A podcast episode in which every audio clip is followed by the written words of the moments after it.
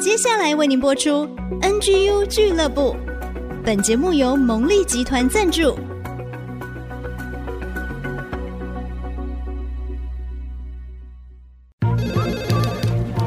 分享职场经验，找寻支持力量。NGU 俱乐部，任乐伦、黎元月主持，召集职场团队，陪你一起 Never Give Up，点燃永不放弃的热情。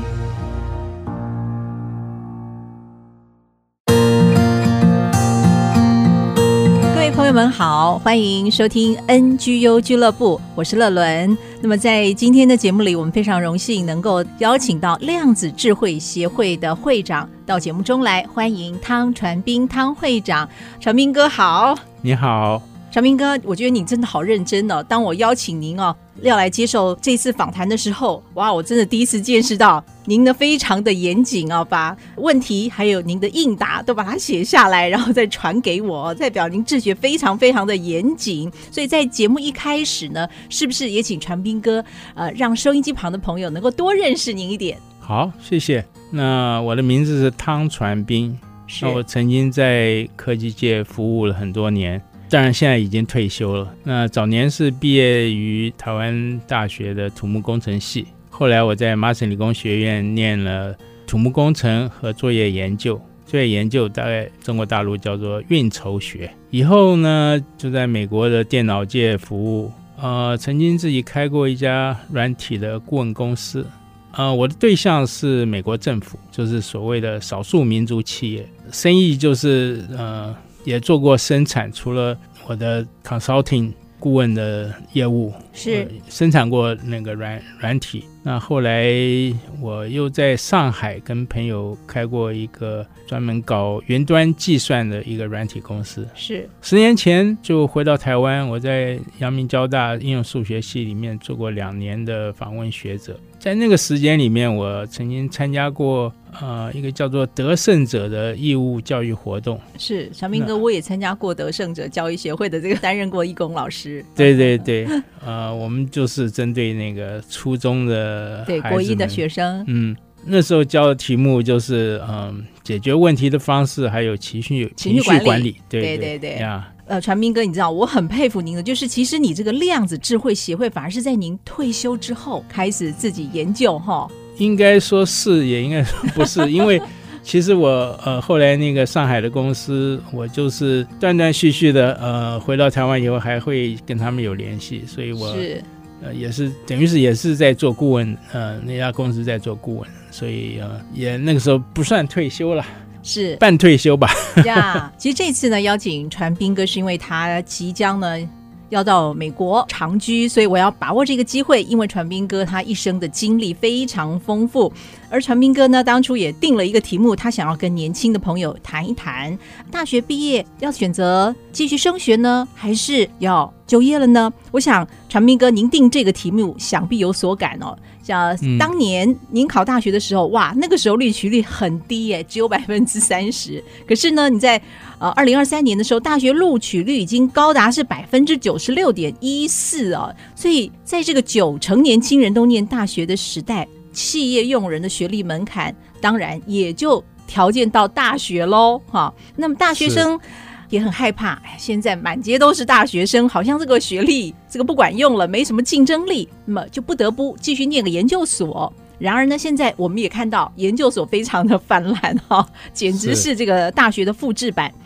年轻人延缓进入就业市场，那么他也觉得没有办法去就那些基层工作，而这个研究所呢，也可能无助于就业。所以，传明哥，您对目前现在这样的一个状况有些什么样的想法呢？是不是也跟我们谈一谈您自己的求学经历，好不好？呃，谈到我的求学经历，那当然也是五六十年前的事了。是我那个年代，呃，大专联考确实是淬炼年轻人的一种。人生的战斗哦，真的，我相信很多我那个年代人跟我一样啊，都到现在还会做噩梦，梦到自己在考场中答不出考题。是啊，是啊，我们四五年级生大概都是经历过那样的时代哈、嗯。可是我的少年时代，我其实是爱读也爱写武侠小说。哦，但你没有朝文的方向走。嗯，我那个时候在建中啊，嗯，我旁边的。大伙儿啊，嗯、全部都是念理工的。是那时候好像觉得男生就要念理工嘛，所以我也跟着大伙儿一起念理工。那可想而知啊，这个甲组的数学、物理啊，都让我经历了怎么样一个可怕的黑暗的高中，很难想象哈。所以我参加联考不理想，嗯，就是反而让我陷入一个重考的一个奋斗人生吧。因为我知道我自己其实没有数学跟物理的天分，所以只好靠努力把好多本参考书哦，习题每题都做。那我在重考的时候，命运又跟我开一个玩笑，嗯，让我重考那一年考场失常，数学只考了八分，八分，嗯，收到成绩单我一看几乎要昏倒，嗯，不过我没有气馁。是。第二年我就参加台大插班生的考试，是。那我的微积分就考了满分。哇塞！后来我就在台大念书的时候啊，我真的是不敢懈怠，大学的生活完全就泡在图书馆里面过，以至于后来有机会我就申请到 MIT 念书。所以年轻朋友们，您如果害怕数学，你要知道联考考八分的人也是可以。进 MIT 的，您这个太激励人了。那当然，刚才你提到大学生除了嗯就业以外，就业以外，还有就是念研究所。对对啊。不过刚才你也谈到台湾研究所泛滥啊，加上年轻一代他们是生活在一个比较比起我们那个时候是一个较相对富裕的一个社会。是的。所以想出国奋斗的人比起我们当年少了很多很多。哎，说到这，传斌哥，我就觉得有一些矛盾哈、哦。嗯、当年环境啊，经济条件反而比较清苦，结果那时候你们出国还比较踊跃。就现在物资条件、生活环境各方面条件好了，结果呢，出国的人还比较少哎。确实，嗯，我们看了也蛮感慨的，所以我倒是很鼓励大家可以出国看一看。是。另外一方面呢，就是让你自己走出舒适圈，嗯、啊，对自己是是是一种是一种磨练，真的。啊可是呢，不管是你你要出国，或者你在台湾念研究所，你通常就是要过一关，就是要申请，对，申请研究所或者要考进去嘛。嗯哼，我自己曾经呃有机会，我到北京清华大学做个短期的访问。嗯哼哼，那常常被那些学生问的一个问题就是说。呃，你是怎么申请 MIT 的？对呀、啊，这个名校麻省理工哈，嗯，大家很向往的。对，尤其是清华大学。是的。那那当然不是，呃，所有的人都有能力来申请了。是。可是我现在想讲一些普遍的原则哈，嗯、这些原则也可以让你申请，除了这种呃美国常春藤以外的这些大学，或者是大陆啊，或者台湾当地的大学。那这个原则就是说。呃，第一，如果你是从大一就开始把你的成绩造成一个趋势，就是说你从大一、大二、大三、大四这样成绩逐渐上升，uh huh. 哎，这个是对于研究所入学审查的这个委员会的单位啊，他是非常喜欢看到这样的人，这个很加分哈。对对对。那第二呢，如果你在大学的时候也选了一些跨领域吧，是这些学科也会有帮助。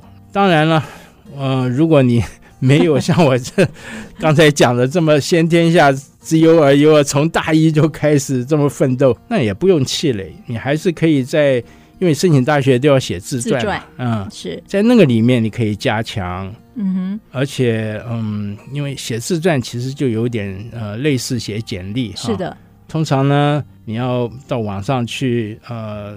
找一找你申请的学校教授，他研究的领域啊是哪一些，然后你就看一看，就加入一些这些教授喜欢看到的词汇或想法，嗯哼，啊，然后还有一个就是你写介绍信。就是找找人帮你写介绍信也是非常重要，是，嗯，尤其是那些啊，他不只是申请硕士班，而是申请博士班的呃时候，你你要找的写介绍信的人，最好是他那个研究领域里面的圈内人。是，所以这几个重点，你要营造一个四年成绩逐年上升的趋势。第二呢，啊是，在大学期间要选修一些跨领域的学科。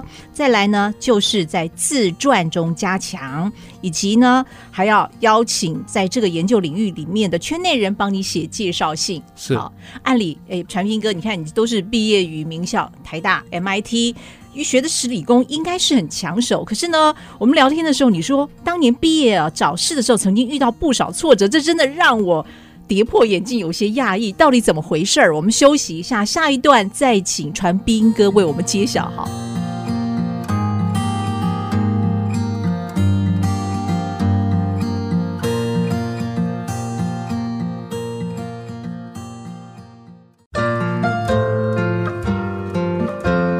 IC 之音 FM 九七点五，欢迎朋友们回到 NGU 俱乐部的节目当中，我是乐伦。在今天的节目里，我们邀请到量子智慧协会的会长汤传斌，传斌哥到节目中来。传斌哥在前面提到了，您都是毕业于名校啦，你看台大、MIT 又是学理工的，可是呢，我们私下聊天的时候，你却说当年呢、毕业找事遇到不少挫折，这让我们学文的文学院或者传播学院的就有些讶异，因为多数人认为呢，像文史哲啊。出路就会比较窄啊，而且薪资行情真的是偏低。嗯、理工毕业生开玩笑，抢手的不得了哎，所以是不是也可以请您谈谈，你为什么会说当年找事遇到不少挫折，还有分享一下您找工作的经历，好不好？好的啊、呃，确实哈。你说我有挫折，这个听起来呃有点不合常理。对呀，毕业呃以后找不到事情会有很多原因。嗯哼啊、呃，就像你说的，大学或研究所的毕业生是一个小白兔闯进职场。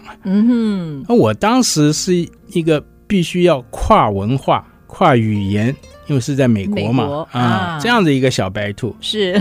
那而且 MIT 呃，它是在波士顿，波士顿是一个非常老的城市，嗯嗯嗯，它的建筑建设都是很饱和，嗯，我念的土木工程在那里没有可以发挥的市场。啊。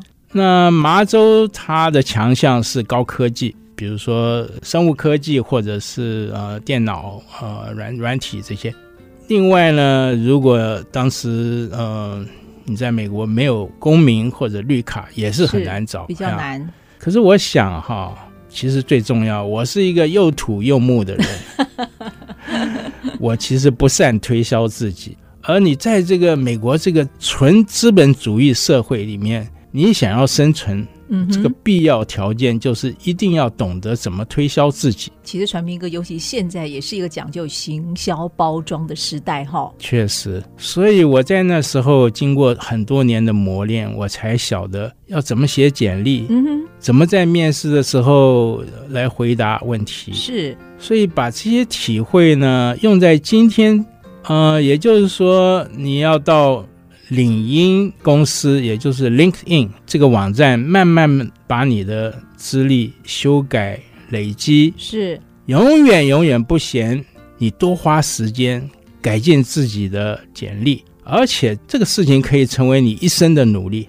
另外，如果你还懂得软体，你可以把在学校里做过的程式放到一个叫做 GitHub 的一个网站上，然后呢，把你这个开源代码的这个链接键啊放到你的简历里面。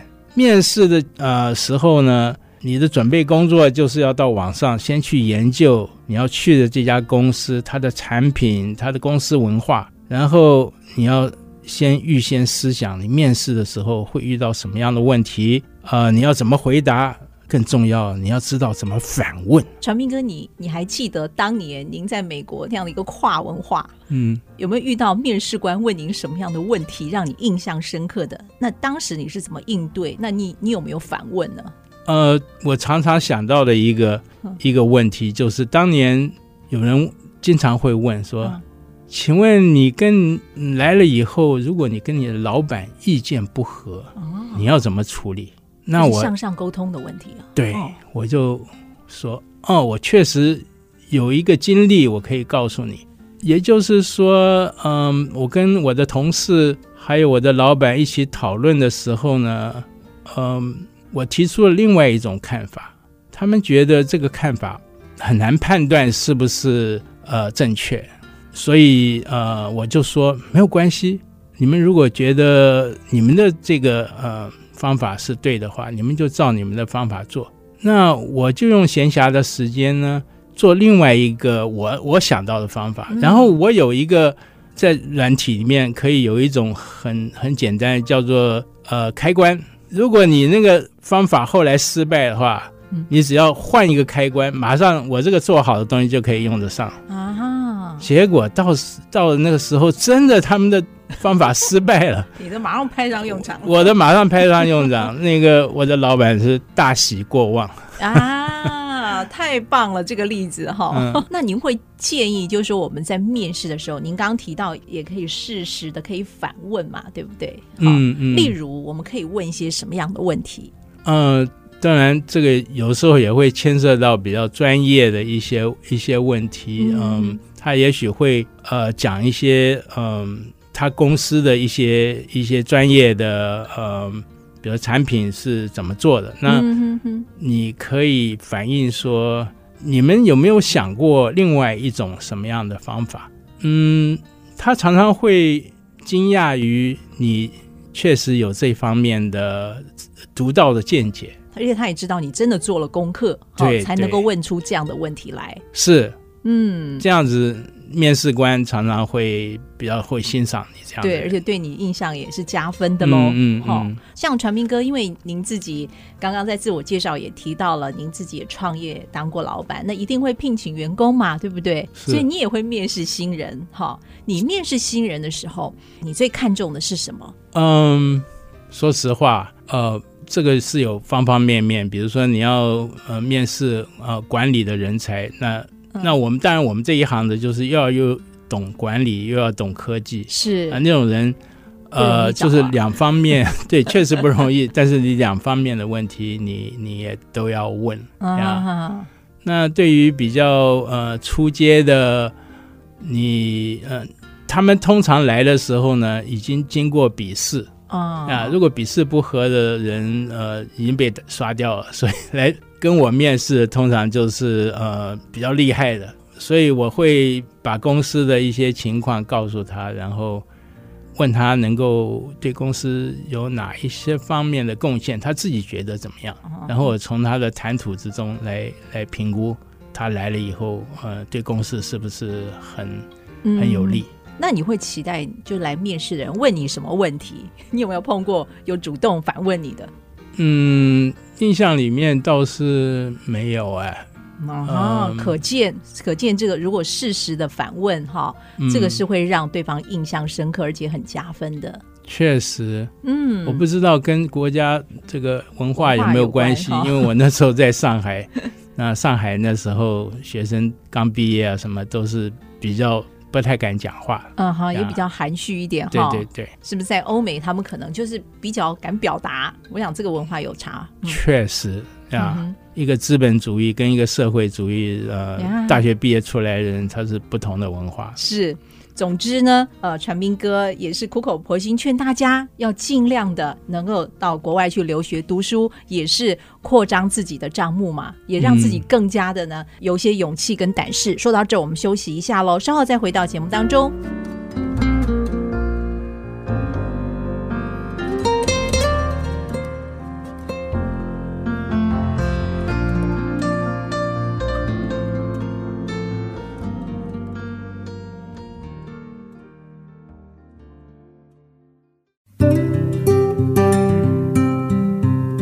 C 之音 FM 九七点五，欢迎朋友们继续收听由乐伦主持的 NGU 俱乐部。我们今天邀请到量子智慧协会的汤传斌会长到节目中来。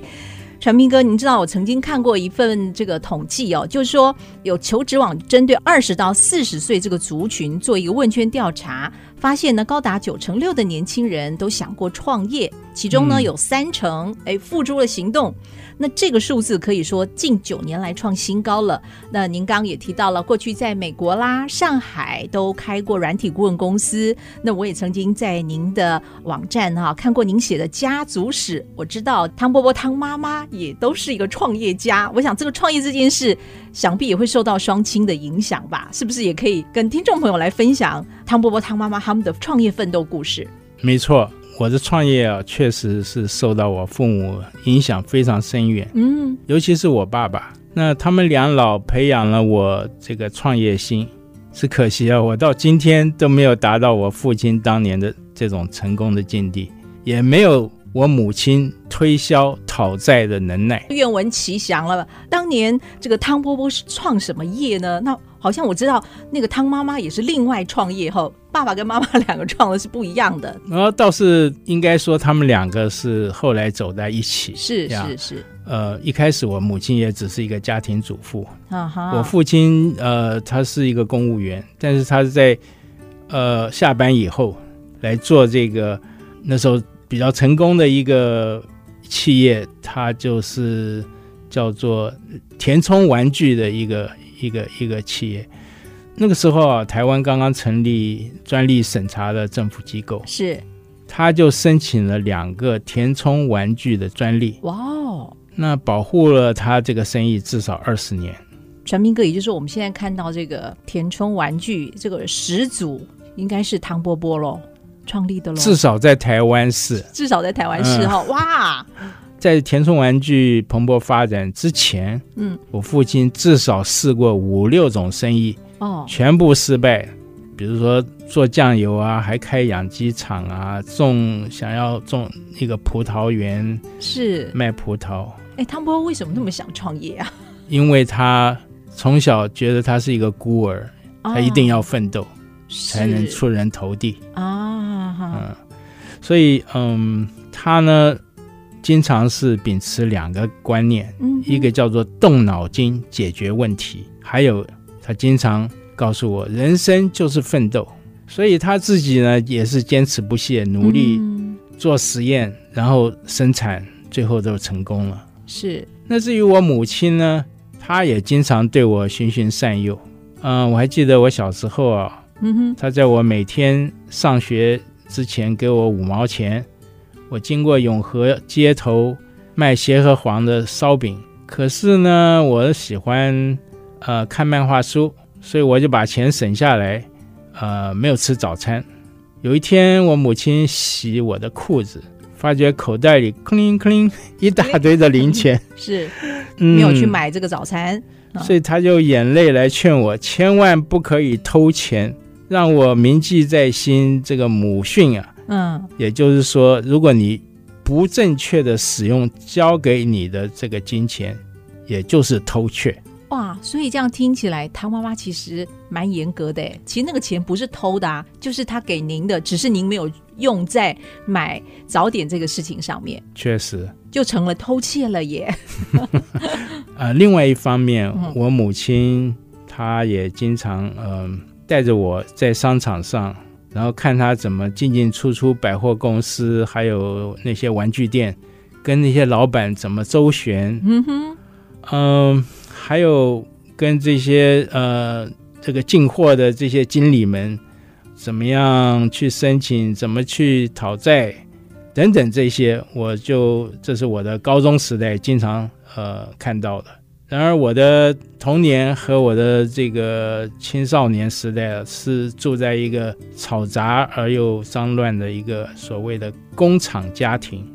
这就是为什么我后来啊自己开的公司都是软体顾问，嗯，还有软体产品，这个是无污染的，是。而且呢，这个又是可以像我爸爸那样从家庭开始创业。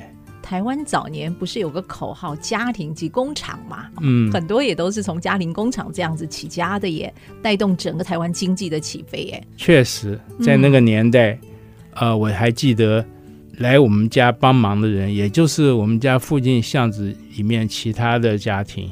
所以，传斌哥，你看父母的这个创业哈，带给您的最深的影响是什么呢？当然，就是一颗创业的心。嗯，有人说。哦，我是喜欢创业，因为我的血液里面就有这个基因。是，我不晓得我血液里面有没有基因，还是我是后天被我父母呃造就出来这样的一个一个一种念头。Uh-huh. 所以，呃，传明哥对于想要创业的年轻人呢、哦，您会给予一些什么样的建议呢？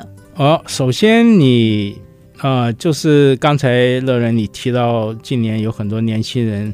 在台湾想创业是，那、呃、当然政府也是大力辅导，但是我猜啊，他们我听到的至少就是创业多半是走所谓小确幸的路线，哎、比如说开咖啡店啊，西点面包店啊，珍珠奶茶店等等的。呀哈，那这些店呢，我常常看到他们又开又关，你如果没有足够的技术门槛，你是挡不住竞争的。确实，哎，那我自己因为是一个科技人，我常常呃喜欢从这个科技的角度给大家的一个建议，也就是三个 P。第一个 P 是 Product，就是从产品方面来看呢，是创业这个行当啊，要能够有技术门槛，或者你要有一个专利，这样你就可以刷掉很多竞争者。嗯哼。那第二个 P 呢，就是 People，就是在人事方面，是嗯，你要有志同道合、能力相当的创业伙伴。第三个 P 就是 Profit，也就是盈利方面，嗯，你要能够培养。怎么去找资金这种能力，还要能够有有销售的能力。虽然这三个都是未必你能够做得非常齐全，可是呢，这三方面你是越多越容易成功。是，所以在创业前要先盘点一下你的产品咯，还有你的人事，还有你的这个盈利。是，那是不是也可以请传斌哥来举一下您自己的这个创业例子，好不好？呃，以我的例子来说哈，一开始。嗯嗯，我其实就是做软软软体嘛，嗯，那我在别家公司做软体顾问，用这个钱来养活家小。另外一方面，我是学我爸爸，在业余的时间，我就开始开发产品啊。那做什么产品呢？我我也学我爸爸，前后十年我试做了三次，前两次都失败了。那是失败的原因是技术难题啊，我就放弃了。后来我就做一个稍微容易一点做的产品，是做出来了，但是呢比较没有科技门槛，所以竞争比较多。后来我只好在赚回成本以后，把公司打包出售。嗯哼。那另外一个就是我另起炉炉灶与人合伙，但是呢人谋不张。即使那个时候有很好的技术产品，终究没有办法来挽回大局啊。呃，所以你如果这个销售找资金都出了问题，公司呢就是最后是没办法营运。那我现在看呢、啊，冷眼观看这个科技市场啊，嗯、真的最好的销售局面，好像就是张忠谋他为台积电建立的这个科技联盟。这个联盟里面有大大小小所谓的婆家，也就是我们可以供应你的这个盈利，是滋润你公司盈利的这个源远流长的客户呀，大小客户。也许啊，我一直在讲这个科技啊，你觉得这个东西太高深了。可是也许后面我们有机会会谈，因为现在这个人工智慧新时代来到了。真的，那可以帮助很多不懂科技的人，也可以在呃工业界登堂入室，进而动脑筋，在这条路线上创业。是，我想传斌哥一定有很多的这个家长啦、朋友会问你，如果孩子大学毕业之后，现在呢竞争的。对象还多了一个人工智慧 AI，要跟他们竞争哈，那怎么办呢？要怎么样可以保住自己的饭碗？应该要培养哪一些能力，才不会被 AI 偷走我们的工作呢？我们先休息一下，稍后再请传斌哥跟我们分享。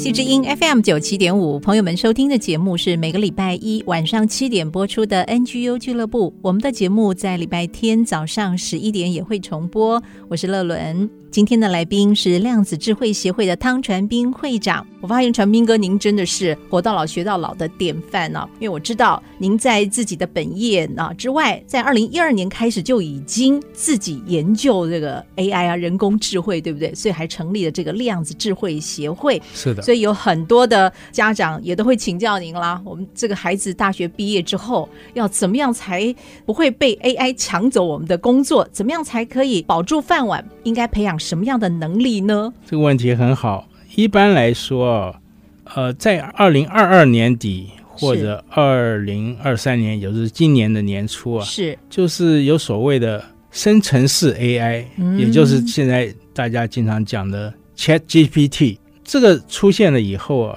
那个时候就是 OpenAI 这一家公司出来的，呃，ChatGPT，跟它相似的有谷歌也出了一个叫 Bard，B-A-R-D，还有微软，它出了一个 New Bing。我们这个普罗大众啊，这一下才真正的有机会接触到 AI。嗯哼哼。于是有人就把二零二三年之前称为 AI 一点零，之后称为 AI 二点零，而失业率呢，应该是随着 AI 二点零时代的 GPT 版本它的发展会受到影响。嗯哼，因为以前普罗大众是接触不到这个 AI 的，对呀，只有一些专业的人可以接触到。那这个影响啊是这样子的，我认为啊。以前工作绩效比较差的员工啊，他现在可以用这个 ChatGPT 这种 AI 的工具来增强他的工作效率。那聪明的员工怎么办？过去用自己的学识和脑力可以赢过这些绩效差的同事，可是现在呢，只有较少的空间可以保住他的饭碗。比如说，呃，学识经历，他可以仍然用他们来想出。更高招的问题来询问这个 AI 的工具 ChatGPT，或者是你知道 ChatGPT 它其实是有缺陷，有一些这个所谓的幻想问题，它它讲出来的这个是不正确的。嗯哼，那这个时候这些聪明的员工也可以用他的经验来来弥补 ChatGPT 的缺陷。否则的话，雇主就没有必要要付高薪聘请他们了。那传明哥为我们举几个例子，比如说哈，在呃律师事务所里面，律师们不但要学会用 ChatGPT 去找判例，是，呃，还要能够确认 GPT 产生的判例是不是真的，因为它会幻想嘛。是。此外，比如说汽车工人现在得学会操作 AI 的机器人。那医生也要懂得，他们要如何参考病例，就是这个是大数据呃生成的这种，比如说 MRI、CAT scan、X 光的这种影片，从那里来分析来做，就是说 AI 工具可以替他产生一个分析报告，医生必须要根据判断是否怎么样来参考他们做诊断。是，那此外，预测股市的金融工程师，也就是我们这个英文叫做 quants，他们也要学习新一代的这个 AI 化的金融科技。一般的所谓文书工作人员啊，他必须懂得有效的使用 GPT 化的办公室软体。传彬哥，那像我们的广播呢？广播这一行还没有人去想要怎么样，呃。产生 AI 的工具，但是不久应该也有人会想到。是，说到这，我一定要跟听众朋友分享一个很有意思的事情。我这次邀请传斌哥要上节目，我们呢一定会先拟访纲嘛，然后要先请传斌哥过目。后来他回 email 的时候呢，还给我看，就是说您好像还把这个题目也去问那个 ChatGPT，对不对？他的回答跟建议哈，好有意思哦。嗯，确实，ChatGPT 出来以后。呃，我在很多事情上都有经常的使用，所以乐伦要我这样子一个一个访问的时候，我就想，哎，我把我写的东西也拿出来，呃，问 ChatGPT，看他是怎么讲的啊，好好玩哦。我就是叫他评估说，我还有哪些地方可以改善，是非常有意思。他讲了几个要点，就是说你讲的还不够清楚清晰。那你要在哪一方面更深入啊？呃，此外，当然他也提出来，呃，我讲的这个所谓量子智慧这样的一个概念，呃，要怎么样来解释，呃，听众才会比较理解。是。嗯有一个建议，我看了就会心一笑，因为我也把这个建议提供给您。因为他说，就是第二题建议您要多举一些实例，是 是，尤其比较专业方面的东西，就需要一些实际的例子来辅助嘛，哈。确实，传彬哥，您特别提到了现在啊，生成式 AI 出现之后啊，呃，您举的几个例子，例如说，律师不但要学用 GPT 找案例，还要能够确认 GPT 产生的这个案例。是不是真的？因为呃，这个 GPT 它可能会有幻想了。那包括医生也要懂得呃，这个参考病例大数据生成的这些分析报告来做诊断。所以这样听起来好像这个分析能力似乎就格外重要了。那么，我曾经在一个报道当中也看到啊，企业人才的工作技能当中，分析思维能力其实是最重要的软实力，而且位居榜首。哎，那也是目前的 AI 技术还没有办法取代的能力。嗯、但是，传斌哥，有些人哦，从小天赋异禀，他就是很会分析哈。嗯、但是，分析能力是可以靠后天训练的吗？啊、呃，这确实是一个有趣的问题。在 AI 一点零的时代，也就是今年以前啊，嗯，分析思维确实一直都是业界要攻克的一个对象。嗯、呃，比如说 IBM，它有一个所谓自主计算的这样的一个概念，就是想把呃下面四个步骤：侦测、分析、计划、执行，这是一个大脑思维的四个步骤。IBM 想用软件来取代。但是结果不是特别成功。那今天我们已经到了 AI 二点零的时代，有人以为 AI 二点零里面的 GPT 只是一个跟你对答的这个询问工具，呃，在我们这一行叫做自然语言程序。嗯哼，那他们以为它只处理了语句表面的问题。嗯，但是其实呢，GPT 已经可以完成语义。英文叫做 semantics，这样的一个分析。比如说，乐伦，你现在问我的问题，嗯，ChatGPT 也可以回答，可能甚至答的比我还好。嗯，所以我们这个 AI 的工具 GPT 确实它已经有分析思维的能力，这个是毫无疑问的。嗯，只是呢，呃，我前面讲了四个步骤，在未来啊，它在把这个第三步骤的计划，第四步骤的执行。这些都是大脑的步骤，把它全部都模拟好。嗯嗯，我相信未来 GPT 它是不断的在进步嘛，是更新的版本，很有可能是可以把整个的大脑思维分析思维的这个任务都能够完成。至于你问分析能力可不可以靠后天来训练，呃，这也是一个好问题。我相信在 AI 二点零的时代，人类的教育。也会有翻天覆地的变革，AI 的教育会从幼稚园就开始，嗯，提升人类的这个大脑思维的程序。即使你是愚昧的人，也会变得聪明了，因为他旁边手边就有一个拥有百位教授级的这样一个 GPT 的专业顾问。是，所以就算是你不是从小天赋异禀。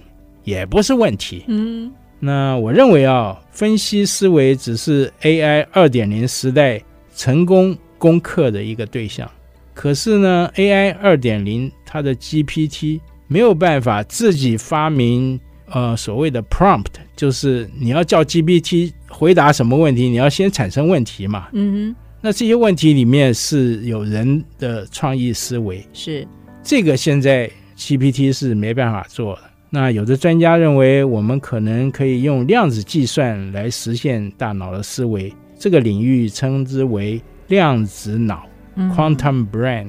这个也许是所谓 AI 三点零或四点零以后的任务吧。有兴趣这个领域的朋友，可以到我的博爱科技艺术走廊这个网站进一步来探索。其实说到这个博爱科技艺术走廊啊，非常推荐听众朋友。当时要访问传斌哥的时候，我也到这个网站，发现呢，看了好多有关于历史。传斌哥也写了他的家族史，包括父母亲以及他自己个人的奋斗故事，看了是好受激励的。当然还有很专业的有关于这个量子智慧方面的啊一些您个人的研究。当然，听众朋友如果也有进一步的问题想要跟这个传斌哥彼此讨论，有没有一些管道？有一个 Facebook 的粉丝专页，哦、那个是可以在里面留言，我会回答。彼此交流哈。对对对，好，就是只要搜寻您的博爱科技艺术走廊这个粉丝专业。嗯，好的，嗯，在节目尾声，是不是也可以请传斌哥用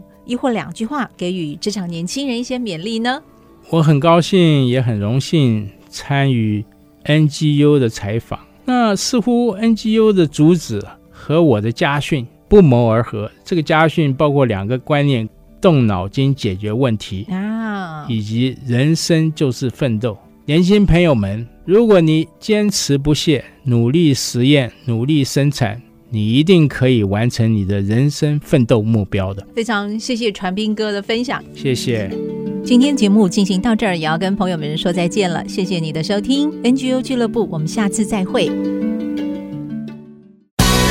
人生人生赢家不一样的定义，找到你的第一与唯一。孔乙老师在专业上成功之后，很早就转向管理及领导发展，可以更快、更大幅度地帮助企业。可是，领导人需要什么样的能力呢？东方社会强调埋头苦干才能出人头地，其实巨大的成就与突破很少来自于埋头苦干，而是要抬头苦干，借助于一股上行的力量来做事。套用西方的谚语。想要看得更远，就得站在巨人的肩膀上。而东方的思维呢，就是草船借箭了。《三国演义》当中，诸葛亮借助了大雾，在小船上扎满稻草人；又借助曹操多疑的性格，他不肯出兵，大量放箭迎敌。最后，诸葛亮成功地从曹操手中借到了十万支箭。同样的，孔乙老师提醒：身为领导人。也需要借助外力，顺势而为。人生赢家，我们下次见。以上 NGU 俱乐部由蒙利集团赞助播出。蒙利集团邀您一起在职场、家庭、人际上 Never Give Up。